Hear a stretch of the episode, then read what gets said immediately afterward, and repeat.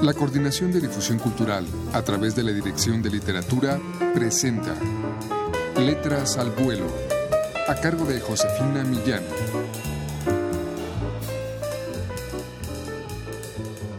Amigos, muy buenas tardes.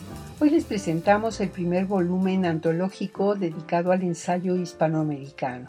La primera sección de esta obra está dedicada a los rostros y las vidas y nos presenta una de las vertientes más productivas del género que es la de traducir la preocupación de muchos escritores por pensar la vida y la experiencia de otros artistas a la luz de las suyas propias.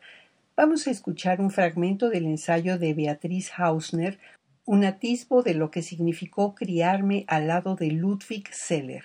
Escuchemos.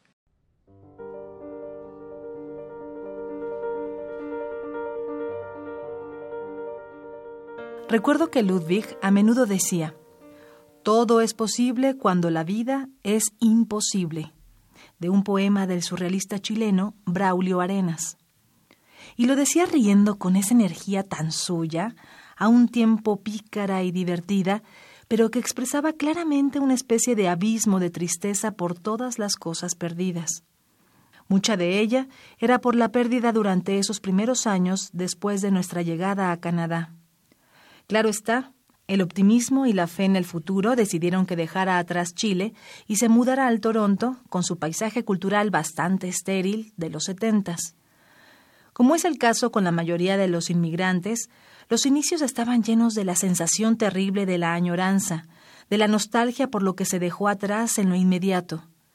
La metáfora más cercana que encuentro para expresar lo que era ser arrancado de raíz y luego plantificado en esta vida es, dicho con llaneza pura, un naufragio.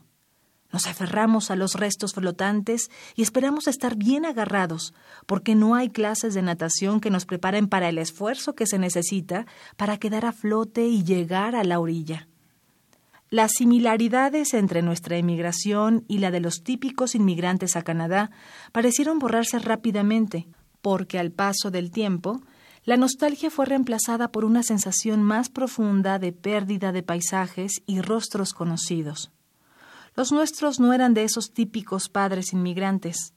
Los nuestros eran padres que habían defendido toda una filosofía de la vida, la del surrealismo, que aspiraba a nada menos que al completo rehacer del mundo. Libertad absoluta.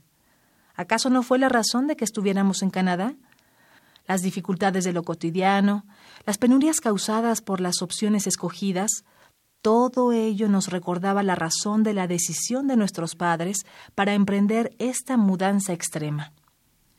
A mis doce años, cuando emigramos, era ya bastante mayor como para entender que en Chile las vidas de Ludwig y Susana no habían sido vividas al margen del cambio. La de ellos fue una vida en el centro mismo del cambio. Nuestra casa en Santiago era testigo de ello, con las visitas constantes de sus amigos artistas, siempre bullendo con gente trabajando junta, fuera planeando eventos, en la Casa de la Luna, por ejemplo, o creando lo necesario para exposiciones y publicaciones. Recuerdo claramente a Viterbo Sepúlveda, que me mostraba cómo estaba botando algún ácido u otra sustancia que había usado con mi madre para crear un grabado. Ludwig y Susana, a mis ojos de adolescente, eran súper de la onda, y el mundo alrededor de ellos estaba en continua efervescencia.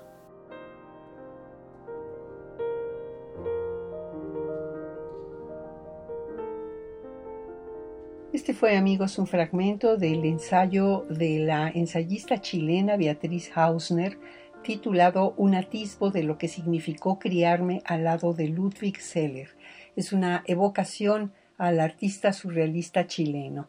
El ensayo en su volumen primero es una publicación de la Dirección de Literatura de la UNAM que pueden ustedes adquirir en todas las librerías de esta universidad o llamando al 5622-6202.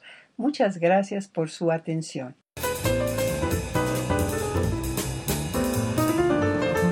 La Coordinación de Difusión Cultural a través de la Dirección de Literatura presentó Letras al Vuelo, a cargo de Josefina Millán.